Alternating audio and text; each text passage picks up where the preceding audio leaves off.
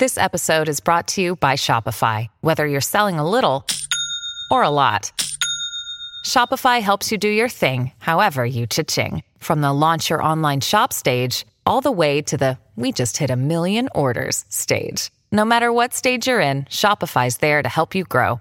Sign up for a $1 per month trial period at shopify.com slash special offer, all lowercase. That's shopify.com slash special offer. Hi und herzlich willkommen zu einer neuen Folge von Mord am Mittwoch. Freunde, ich sag's euch, wie es ist. Ich bin so kurz davor, ASMR-Content zu machen. Weiß, da scheiden sich die Geister, aber ich finde das Zeug richtig super. Oh, meine Kerze kämpft. Ich glaube, es wird Zeit für eine neue. Alle äh, Empfehlungen gerne mal in die Kommentare. Ich werde jetzt den Ikea-Kerzen mal den Rücken zuwenden. Oh nein. Ich glaube, sie verlässt uns. Bleib stark, du kleine Flamme. Naja, wie dem auch sei. Wie geht es euch heute? Ich hoffe, ihr hattet soweit einen schönen Tag und ich freue mich sehr, jetzt hier mit euch zu sitzen, so wie ich mich immer darauf freue. Und ich habe euch einen absolut wahnsinnigen Fall mitgebracht. Der hört gar nicht auf, wahnsinnig zu sein. Immer wenn man denkt, boah, okay, das war jetzt schon viel und es klingt wie aus einem schlechten Film, wird es einfach noch wahnsinniger. Die Rede ist von den Vineville Chicken Coop Morden. Ja, allein der Name klingt schon verrückt. Alle, die dafür sind, dass ich ASMR-Content mache, können gerne mal diesen Kanal hier abonnieren und ein Like dalassen. Alle anderen, ihr könnt ja mal kommentieren und euch gerne darüber lustig machen. Das ist vollkommen in Ordnung. Und ich würde sagen, wir steigen jetzt in den Fall. Für uns geht es jetzt ins Jahr 1928 und zwar nach Vineville. Das ist ein kleiner Ort in der Nähe von Los Angeles. Zu dieser Zeit sind viele Anwohner verängstigt und erschüttert, denn mehrere Kinder verschwinden und werden monatelang nicht wiedergefunden. So auch der zehnjährige Walter Collins. Der lebt 1928 mit seiner Mutter in Lincoln Heights. Das ist ein Stadtteil von Los Angeles. Sein Vater ist zu dieser Zeit im Gefängnis, weil er mehrere Raubüberfälle begangen hat. Am 10. Mai gibt Walters Mutter Christine ihrem Sohn ein bisschen Geld, damit er am Nachmittag mit seinen Freunden ins Kino gehen kann. Walter ist aufgeregt, er freut sich auf seine Kumpels, kommt aber von diesem Kinobesuch nicht wieder zurück. Er bleibt die ganze Nacht lang verschwunden und Christine macht sich sehr schnell große Sorgen. Sie kontaktiert Walters Vater im Gefängnis. Sie hat das Gefühl, dass Walter vielleicht etwas wegen der Knastbrüder seines Vaters passiert ist. Hatten möglicherweise Mitgefangene oder Komplizen etwas mit Walters Verschwinden zu tun? Man muss dazu sagen, dass Walters Vater in seiner Haft in der Kantine des Gefängnisses gearbeitet hat und da war er fürs Petzen bekannt. Also er musste das tun, er musste den Beamten Bescheid sagen, wenn sich irgendwer während der Essenszeiten zum Beispiel daneben benommen hat oder irgendwas geplant hat. Und das hat ihm im Gefängnis natürlich den ein oder anderen Feind beschert. Eine Rache an seinem Sohn ist also durchaus denkbar. Auch Tage nach Walters Verschwinden fehlt noch jede Spur von dem Kind. Der Fall wird öffentlich gemacht und in vielen Zeitungen wird von dem Zehnjährigen berichtet. Viele Menschen in Los Angeles und Umgebung halten Ausschau nach Walter, jedoch ohne jeden Erfolg. Die Polizei in Los Angeles kommt durch Walters Verschwinden schnell in Bedrängnis. Die Menschen wollen wissen, wo das Kind ist und wie es einfach so vom Erdboden verschluckt werden konnte. Und zur selben Zeit gibt es Skandale um Korruptionsvorwürfe und die Beamten stehen sowieso in einem schlechten Licht da und wollen den Jungen deshalb umso schneller finden, um den eigenen Ruf wieder so ein kleines bisschen auf Vordermann zu bringen. Das ist ganz wichtig, dass ihr das im Kopf behaltet, dass der Druck auf die Polizei richtig groß ist, denn das führt möglicherweise zu der ein oder anderen schlechten Entscheidung. Dazu später noch mehr. Vor allem der Ermittlungsleiter James Davis macht seinen Mitarbeitern Druck und Stress und sagt ihnen, es ist wichtig, dass man alles tut, um Walter schnell wiederzufinden. So folgen die Ermittler dann hunderten Hinweisen aus der Bevölkerung. Jeder hat was gesehen, jeder vermutet etwas, mein Nachbar könnte etwas damit zu tun haben und die Polizei checkt alles. Zum Beispiel glaubt ein Angestellter einer Tankstelle ein verdächtiges Paar gesehen zu haben. das etwas Großes auf der Rückbank verstaut hatte. Vielleicht einen Körper. Andere glauben, einen Jungen in einem Auto gesehen zu haben, der den Fahrer angebettelt habe, ihn gehen zu lassen. Die Polizei versucht dann auch herauszufinden, ob wirklich etwas an dieser mitgefangenen Theorie von Walters Vater dran ist, also ob da wirklich Gefangene waren, die sich rächen wollten, die Komplizen hatten, aber auch da scheint nichts dran zu sein. Alle Hinweise, Spuren und Beweise führen ins Leere. Dadurch kommt das Polizeidepartement in LA in noch größere Bedrängnis. Und Walters Familie macht sich natürlich noch größere Sorgen. Walter bleibt monatelang spurlos verschwunden. Doch dann gibt es plötzlich einen Lichtblick, einen Hoffnungsschimmer für seine Familie. Im August 1982 findet man plötzlich einen einsamen Jungen an einer Tankstelle in Illinois. Illinois. Ihr wisst, es gibt manche Namen, die ich nicht aussprechen kann und Illinois-Illinois gehört auf jeden Fall dazu. Dieser einsame Junge wird von einem Passanten für Walter gehalten.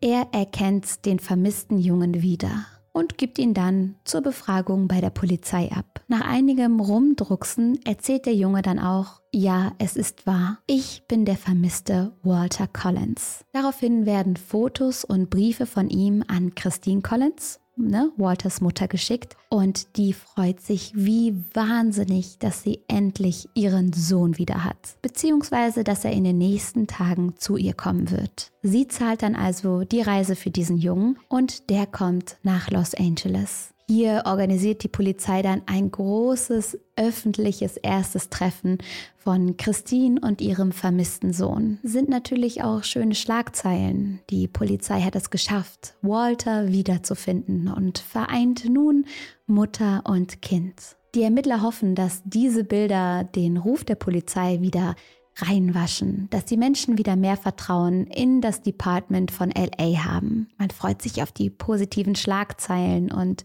die gute Presse. Und Christine freut sich auf ihr Kind. Sie sieht den Jungen von weitem, doch je näher sie ihm kommt, desto mehr schwindet ihre Hoffnung. Sie erkennt schnell, dass der Junge nicht ihr Walter ist. Und das sagt sie sofort. Sie ist erschüttert und sagt, das ist nicht mein Kind. Wie könnt ihr behaupten, ihr hättet meinen Sohn gefunden und schickt mir dann einen fremden Jungen her. Eigentlich wusste sie das auch schon, als sie die ersten Fotos des Kindes gesehen hat, die ersten Briefe gelesen hat, aber die Hoffnung war zu groß und niemand wollte ihr wirklich zuhören. Daraufhin passiert dann das Unglaubliche. Die Polizisten sagen Christine, sie solle den Jungen doch trotzdem mal mit nach Hause nehmen und ihn für ein paar Wochen, Zitat, Ausprobieren, richtig gehört. Christine, die wahrscheinlich gar nicht mehr weiß, wie ihr geschieht, nimmt dann daraufhin diesen fremden Jungen mit. Ihr müsst euch vorstellen, da ist eine Frau, die seit Monaten ihr Kind sucht und vermisst und leidet, die das Gefühl hat, dass nichts irgendwie vorwärts geht, dass keiner ihr so wirklich hilft. Und dann plötzlich die gute Nachricht. Walter ist wieder da, nur um dann herauszufinden, dass man ihr ein fremdes Kind unterjubeln will. Für die Schlagzeilen? Dazu kommt natürlich auch noch, dass die Polizei jetzt offiziell einen Haken hinter der Suche nach Walter gemacht hat. Die Öffentlichkeit denkt, das Kind ist zurück bei seiner Mutter und keiner sucht mehr nach dem echten Walter. Die vermissten Anzeigen werden abgehängt, Schlagzeilen gibt es keine mehr und Walter Collins gerät in Vergessenheit. Wenig später kommt Christine wieder zu den Ermittlern und sie besteht darauf, dass der gefundene Junge nicht ihr Sohn ist. Sie bringt sogar ein Schreiben von Walters Zahnarzt mit, welches belegt, dass dieser Junge nicht Walter sein kann. Das erkennt man an den Zähnen. Die haben ein völlig unterschiedliches Gebiss, die beiden. Und der Fall wird noch schrecklicher. Anstatt dass sich die Beamten nun bei Christine entschuldigen und die Suche nach ihrem eigentlichen Sohn wieder aufnehmen, wird Christine nun in eine Klinik gesteckt. Klinik ist noch schön gesagt, es ist eher eine Art Gefängnis. Man hat sie dann als psychisch krank abgestempelt und in eine Einrichtung gesteckt. Und ihr wisst, das waren andere Zeiten, da ist man mit mentalen Krankheiten noch ganz anders umgegangen und hat diese Menschen regelrecht abgeschoben und weggesperrt. Und genau das passiert jetzt Christine. Die Ermittler bezeichnen sie als verrückt. Sie behaupten, sie würde versuchen, das Polizeidepartement in den Dreck zu ziehen. Ihnen war also der eigene Ruf und die guten Schlagzeilen wichtiger, als dass sie ein verschwundenes Kind wirklich finden. Und ihnen ist klar, wir müssen Christine stillhalten, sonst macht die uns hier noch richtig Probleme. Die Öffentlichkeit denkt weiterhin, dass der Fall um Walter Collins gelöst sei. Aber wer ist dieser fremde Sohn? Wer ist der Junge, der selber behauptet, Walter zu sein, der bereit ist, bei diesem perfiden Spiel mitzuspielen. Einige Tage nach Christines Verhaftung wird er von den Ermittlern persönlich befragt und gibt schließlich zu, dass er eigentlich Arthur heißt. Arthur Hutchins ist von zu Hause abgehauen. Er hatte ursprünglich eigentlich gar nicht vor, sich als Walter auszugeben. Doch dann ist da dieser Passant, der die Ähnlichkeit zwischen Arthur und Walter bemerkt und die Polizei kontaktiert. Auf der Wache gibt Arthur zuerst an, nicht Walter zu sein. Zunächst erzählt er also die Wahrheit. Erst als er merkt, dass diese neue Identität ihm die Chance gibt, nach Kalifornien zu reisen, ändert er seine Geschichte. Er freut sich und hofft in Los Angeles seinen Lieblingsschauspieler Tom Mix zu treffen. Man muss bedenken, Arthur ist zu dieser Zeit selber erst zwölf Jahre alt und hat das Ganze wahrscheinlich eher als Spaß gesehen, als dummen Spaß, der gerade Christine viel Leid beschert hat. Aber als Zwölfjähriger, da macht man schon mal Quatsch. Manchmal auch großen Quatsch leider. Die Polizei kann nun nicht mehr anders. Sie müssen zugeben, dass es sich bei dem wiedergekehrten Sohn gar nicht wirklich um Walter handelt. Wenig später wird Arthur dann auch noch von seiner Stiefmutter abgeholt. Die bringt ihn jetzt wieder nach Hause. Als die Verwechslung dann endlich aufgeklärt wird, darf Christine auch die Klinik verlassen. Man kann nicht mehr behaupten, dass sie einfach eine verrückt gewordene sei. Sie hat dort zehn Tage verbracht und man kann sich gar nicht vorstellen, wie es ihr dort ging, was ihr angetan wurde. Denn sie wusste ja die ganze Zeit über sicher, dass das Kind, welches da bei ihr zu Hause sitzt, nicht ihr verlorener Sohn ist, dass Walter irgendwo da draußen vielleicht noch um sein Leben kämpft, während die Ermittlungen als abgeschlossen erklärt wurden. Nach ihrer Freilassung verklagt sie die Polizei in LA und gewinnt den Fall. Ihr werden 10.800 Dollar als Schadensersatz zugesprochen. Das klingt jetzt erstmal richtig gut und man freut sich für Christine, die so viel gelitten hat und das Geld absolut verdient hat. Doch das wird man ihr nie auszahlen. Der letzte Bericht über diesen Fall erscheint 1941 und in diesem Bericht heißt es, dass Christine das Geld auch nach Jahren des Nachfragens immer noch nicht bekommen hat. Ich habe ja schon erwähnt, dass Walter nicht das einzige Kind ist, das zu dieser Zeit vermisst wird. Eine Reihe von vermissten Fällen zieht sich durch Los Angeles. Zwei Monate nachdem Walter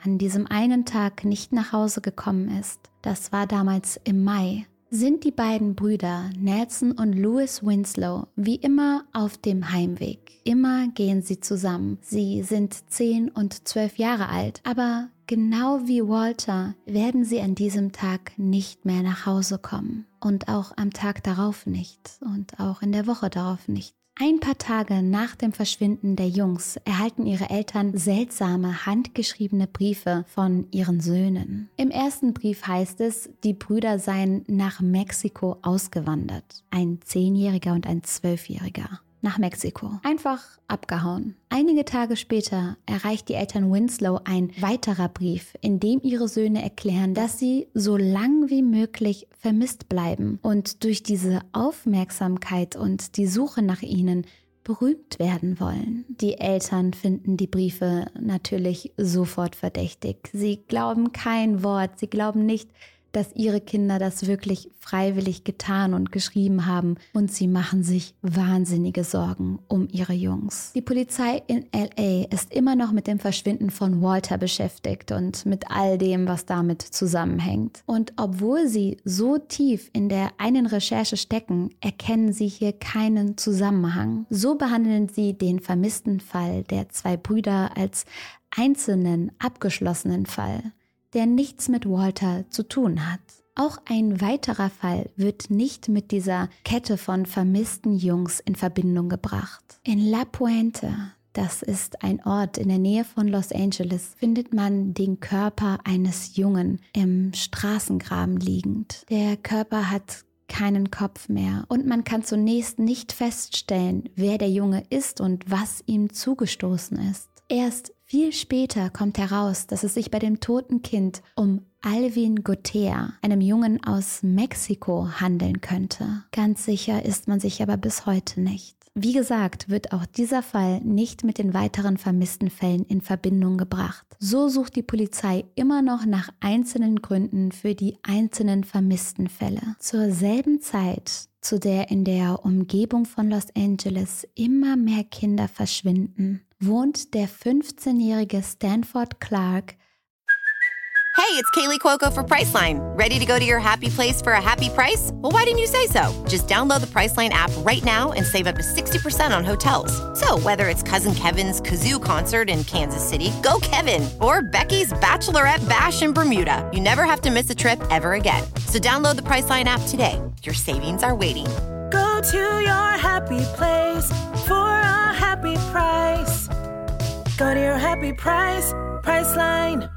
Auf der Hühnerfarm seines Onkels Gordon Northcott. Ich weiß, in diesem Fall passiert wahnsinnig viel, aber bleibt bei mir. Die kleine Farm, das ist eine Hühnerfarm, liegt außerhalb von Los Angeles in einem Ort mit dem Namen Wineville. Die Farm besteht aus mehreren kleinen Gebäuden einem weißen Wohnhaus und mehreren Hühnerställen aus Holz. Außerdem wachsen um das Grundstück herum mehrere Büsche und am Rand der Farm ist ein kleiner Wald. Die kleine Farm sieht auf den Bildern ruhig und schon fast idyllisch aus. Doch der Schein trügt. Im September 1928, also ein halbes Jahr nachdem Walter Collins verschwunden ist, besucht Sanfords Schwester Jessie ihren Bruder auf der Hühnerfarm des Onkels. Sie kommt bereits ein wenig besorgt dort an, weil ihr die letzten Briefe ihres Bruders gar nicht gefallen haben die kamen ihr so seltsam vor, als würde ihr Bruder unter irgendetwas leiden oder etwas verheimlichen. Auch während des Besuchs auf der Hühnerfarm verstärkt sich ihre Sorge und ihr schlechtes Bauchgefühl, vor allem weil Gordon, der Onkel der beiden, sich merkwürdig und aufbrausend verhält und versucht, die beiden Geschwister nicht alleine zu lassen, so dass bloß kein intimes Gespräch irgendwie zustande kommen kann. Eines Nachts vertraut sich Sanford dann seiner Schwester an. Er flüstert ihr zu und erzählt ihr, dass ihr Onkel Gordon ihn immer und immer wieder misshandelt und vergewaltigt. Außerdem erzählt er, dass er Angst um sein Leben hat, weil ihr Onkel auf der Farm schon vier andere Jungen umgebracht hat. Sanford wird dann ganz leise und fragt, ob Jesse sich an den verschwundenen Walter Collins erinnern kann. Sie packt sofort eine schlimme Vorahnung und Sanford bestätigt ihr das dann. Er erzählt, dass Gordon und seine Mutter Sarah den Jungen erst gefangen gehalten, misshandelt und anschließend umgebracht haben. Stellt euch das Gefühl vor, was Jessie gerade empfinden muss. Sie kommt auf die Farm ihres Onkels, um zu gucken, ob es ihrem Bruder gut geht. Und der erzählt ihr dann den absoluten Albtraum. Und das alles soll in der Farm passieren, in der die beiden gerade schlafen und zu Besuch sind. Der eigene Onkel als Mörder, den muss ich euch ganz kurz vorstellen. Gordon wurde 1906 in Kanada geboren und zieht, als er 18 Jahre alt ist, mit seinen Eltern nach Los Angeles. Zum Zeitpunkt der Taten, also 1928, ist er 21 Jahre alt. Er hat dunkle Haare, die er auf die Seite gekämmt trägt und sieht auf den ersten Blick überhaupt nicht auffällig aus. Ein bisschen gruselig, eher ruhig oder etwas spießig vielleicht, aber nicht wie man sich jemanden vorstellt, der zu solch grausamen Taten fähig ist. Auf einem Bild grinst er in die Kamera und wenn man seine Geschichte kennt, dann wirkt dieses Lächeln doch etwas unheimlich. Nach etwa zwei Jahren in Los Angeles kauft Gordons Vater ihm dann ein Stück Land in dem kleinen Ort Wineville und die beiden bauen dort dann mit Gordons Neffen Sanford, den kennen wir ja mittlerweile, zusammen eine Hühnerfarm und ein kleines Wohnhaus. Gordon hatte Sanford dafür extra gebeten, von Kanada zu ihm nach Wineville zu ziehen. Als die Farm endlich fertig wird, ziehen Gordon, seine Mutter und Sanford zusammen in das Wohnhaus ein. Als Sanford das alles dann seiner Schwester Jessie anvertraut und ihr offenbart, was für ein schrecklicher Mensch ihr Onkel ist, kehrt sie so schnell sie kann nach Kanada zurück, nimmt ihren Bruder aber nicht mit. Hier haben sich viele gefragt, wie sie ihren Bruder bei diesem schlimmen Menschen zurücklassen konnte, bei dem Onkel, der dem Bruder so viel angetan hat. Ich kann mir vorstellen, dass Jesse verhindern wollte, dass der Onkel etwas ahnt, dass er merkt, dass was im Busch ist und am Ende flieht. Aber ich verstehe auch, dass man sagt, hey, wie kannst du deinen Bruder einen Tag länger auf dieser schrecklichen Farm lassen? Am Ende wissen wir nicht genau, warum er dort geblieben ist, aber sobald Jessie in Kanada ankommt, geht sie zum amerikanischen Konsulat und erzählt alles, was sie weiß. Vor allem besteht sie darauf, dass die Polizei in Los Angeles ihren Onkel so schnell wie möglich festnimmt und seine Farm durchsucht. Die Polizei in LA wird sofort informiert. Die handeln aber nicht gleich. Scheinbar werden die Ermittler gleichzeitig auf ein Problem mit Gordons Immigrationsstatus aufmerksam gemacht und müssen den Fall dann erstmal an die Immigrationsbehörde übergeben. Das klingt schon fast ein bisschen nach deutscher Bürokratie, oder? Nee, wir können jetzt hier den Serienkiller nicht aufhalten, wir müssen erstmal seine Papiere checken. So ist es am 31. August 1928 nicht die Polizei, die auf der Hühnerfarm vorfährt, sondern zwei Beamten der Immigrationsbehörde. Klar, weil das gerade Prio Nummer 1 ist, oder was? Gordon flieht sofort in den nahegelegenen Wald, als er die fremden Autos in seiner Auffahrt sieht. Dan Sanford bleibt auf der Farm zurück und Gordon befiehlt ihm, die Beamten so lange wie möglich aufzuhalten und ihnen nichts zu erzählen. Wenn Sanford sich nicht daran hält, so droht er ihm, würde er ihn erschießen. Sanford gibt tatsächlich alles. Er hält die Beamten zwei Stunden lang davon ab, nach Gordon zu suchen. Erst als er sicher ist, dass Gordon nicht mehr in Sichtweite sein kann und bestimmt nicht irgendwo lauert, erzählt er den Beamten, dass sein Onkel ein Mörder ist. Gordon rennt in diesen zwei Stunden immer weiter durch den Wald und ist erstmal unauffindbar. Auch seine Mutter Sarah ist plötzlich verschwunden. Beide werden erst über zwei Wochen später in Kanada gefunden und festgenommen. Noch während Gordon und seine Mutter gesucht werden, erzählt Sanford der Polizei alles, was er erleben musste und lässt keines der schrecklichen Details aus. So berichtet er, dass Gordon gemeinsam mit seiner Mutter und ihm vier Jungen auf der Farm umgebracht hat. Walter Collins, die Winslow-Brüder und den mexikanischen Jungen, dessen Leiche ohne Kopf am Straßenrand gefunden wurde. Gordon hat Sanford dazu gezwungen, an den Morden und an anderen Gewalttaten teilzunehmen. So musste er zum Beispiel den Kopf des mexikanischen Jungen verbrennen und die Asche danach verstreuen. Den Rest des Körpers lässt Gordon irgendwo in einem Straßengraben liegen, weil er nicht wusste, was er sonst mit der Leiche machen sollte. Sanford erzählt auch, dass Gordon alle Jungen vor ihrem Tod vergewaltigt und gequält hat. Außerdem mussten sie im Hühnerstall schlafen und wurden dort ähnlich wie die Hühner selbst gefangen gehalten. Sanford musste bei all diesen Taten entweder zuschauen oder gar mitmachen. Außerdem kommt später heraus, dass Gordon mindestens einen weiteren Jungen entführt und vergewaltigt hat. Dieser konnte dann aber von der Farm fliehen. Wie viele Jungs ihm insgesamt zum Opfer gefallen sind, das weiß man bis heute nicht.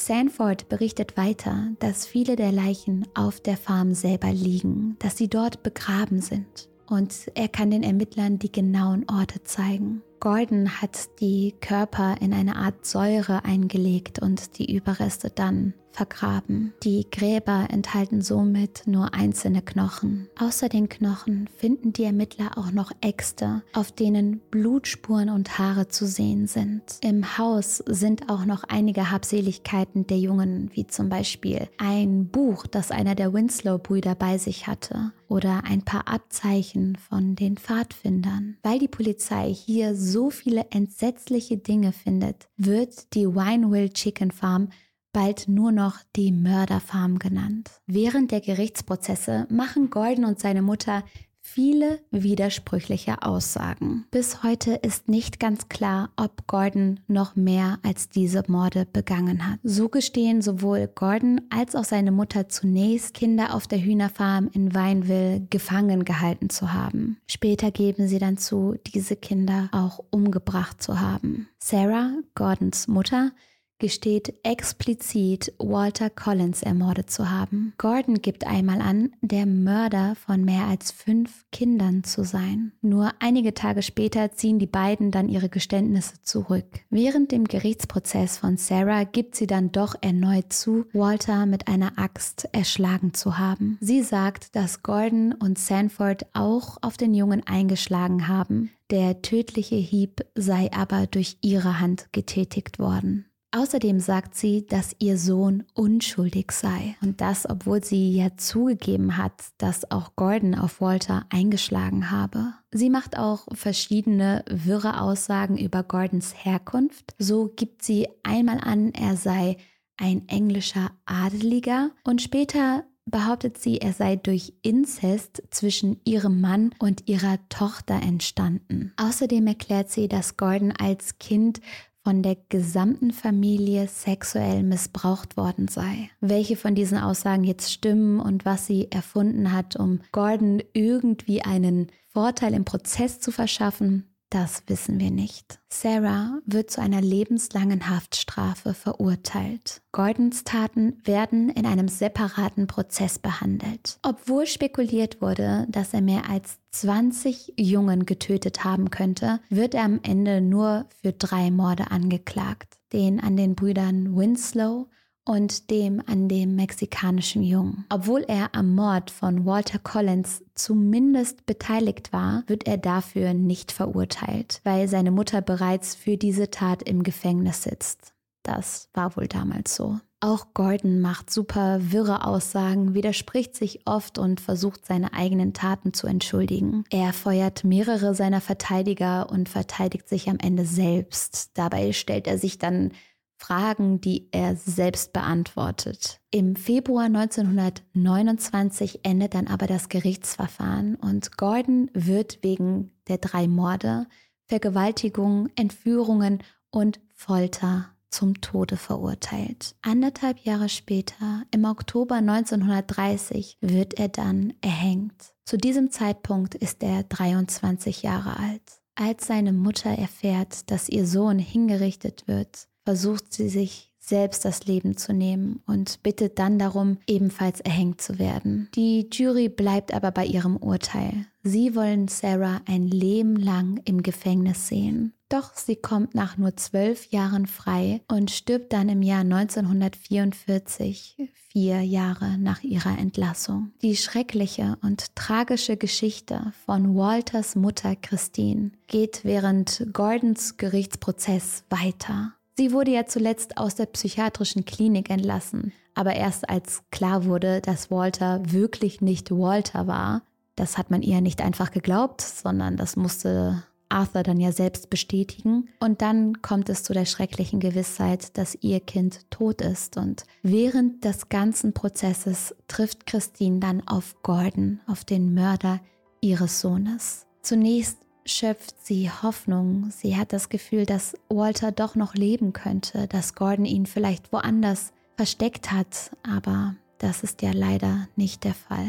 Als Gordon auf Christine trifft, redet er weiterhin wirres Zeug. Er scheint sich nicht einmal daran erinnern zu können, ob er Walter jemals getroffen hat. Christine schließt daraus, dass er verrückt sein muss und hofft, dass Walter tatsächlich nicht unter den Opfern ist. Auch nach dem Prozess, nachdem man Walters Körper gefunden hat, scheint Gordon Christine weiter quälen zu wollen. Kurz vor seiner Hinrichtung schickt er ihr ein Telegramm und gibt zu, ihren Sohn getötet zu haben. Er bittet Christine darum, ihn zu besuchen und verspricht ihr dann alles zu erzählen. Und Christine hofft dadurch endlich Klarheit zu bekommen. Doch als sie Gordon dann im Gefängnis besucht, will er sie nicht sehen und behauptet, er sei unschuldig. Er hat einfach mit ihr gespielt. Nur ein paar Stunden später wird er dann hingerichtet. Auch die Geschichte rund um Gordons Neffen Sanford ist eine tragische. Er selber war Opfer von Gordon. Er wurde körperlich, sexuell und emotional missbraucht, muss sich dann aber vor Gericht trotzdem rechtfertigen und sich in seiner Rolle als Mittäter verantworten. Ich denke, dass der Fall heutzutage anders behandelt werden würde, da er selber ja noch ein Kind war. Er war gerade mal 15 Jahre alt und ebenfalls ein Opfer von Gordon. Was war seine Wahl? Er hatte keine. Doch zu der damaligen Zeit wird er verurteilt. Das Gericht ist überzeugt, dass er zwar unschuldig ist, aber sie halten ihn eben für einen Mittäter. Und so bekommt er fünf Jahre in einem Internat für straftätige Jugendliche. Er wird dann aber nach ein paar Monaten schon entlassen, weil er alle Beamte mit seinem netten Charakter und seiner Arbeitsamkeit beeindrucken konnte und sie davon überzeugen konnte, dass er wirklich mehr Opfer als Täter war. Danach kehrt er nach Kanada zurück und lebt dort, bis er 78 Jahre alt ist. Zusammen mit seiner Frau June zieht er später zwei Adoptivsöhne groß. Sanford erzählt seiner Familie jahrelang nichts von seiner Vergangenheit auf der Hühnerfarm in Wineville. Er will dieses Kapitel einfach hinter sich lassen. Erst als es in seiner Nachbarschaft einen ungeklärten Todesfall gibt, holt ihn seine Geschichte ein. Er befürchtet, verdächtigt zu werden bei dem, was alles schon so in seiner Akte steht und fühlt sich gezwungen, seiner Familie zu sagen, was in seiner Vergangenheit passiert ist. Aber er ist natürlich in diesem Fall unschuldig, er wird auch nicht angeklagt und ja, seine Familie weiß nun Bescheid. Sein Schicksal und das von Christine zeigen, dass Gordons schreckliche Taten noch viel mehr Opfer hatten als die vier Jungen, die er nachweislich getötet hat. Im ganzen Land bekommen diese Grausamkeiten Aufmerksamkeit und alle sind erschüttert über das, was dort auf der Hühnerfarm passiert ist. Wineville ist dadurch in aller Munde und die Bewohner dieser Stadt beschließen dann, den Ort umzunennen. Der heißt heute Mira Loma. Dadurch erhofft man sich, dass der Ort wieder für schönere Dinge bekannt wird als für Gordon Northcott und seine schrecklichen Taten. Clint Eastwood verfilmt diesen ganzen Fall mit Angelina Jolie in der Hauptrolle. Der Film heißt Der fremde Sohn und der soll unfassbar gut sein. Ich selbst habe ihn noch nicht geguckt und trotzdem ist es jetzt einfach mal ein Tipp von mir. Fast 100 Jahre ist all das nun her und man kann nur hoffen, dass heute viele Dinge anders laufen würden. Zum Beispiel die Geschichte von Christine zeigt einmal mehr, wie wichtig es ist, Zeugen und Angehörige ernst zu nehmen, ihnen Glauben zu schenken und den Ruf der Polizei nie über die eigentlichen Ermittlungen zu stellen. Dass man versucht hat, ihr einen falschen Sohn unterzujubeln, nur um den Schein nach außen zu wahren, das ist der Wahnsinn. Und wie so oft ist das Appell dann am Ende dieser Folge, lasst uns Augen und Ohren offen halten, lasst uns einander zuhören und darauf achten, was andere uns sagen, uns mitteilen wollen und diesen Menschen Glauben schenken. Ich bin so gespannt, was ihr zu all dem denkt und drück euch fest. Habt einen schönen Abend und bis bald.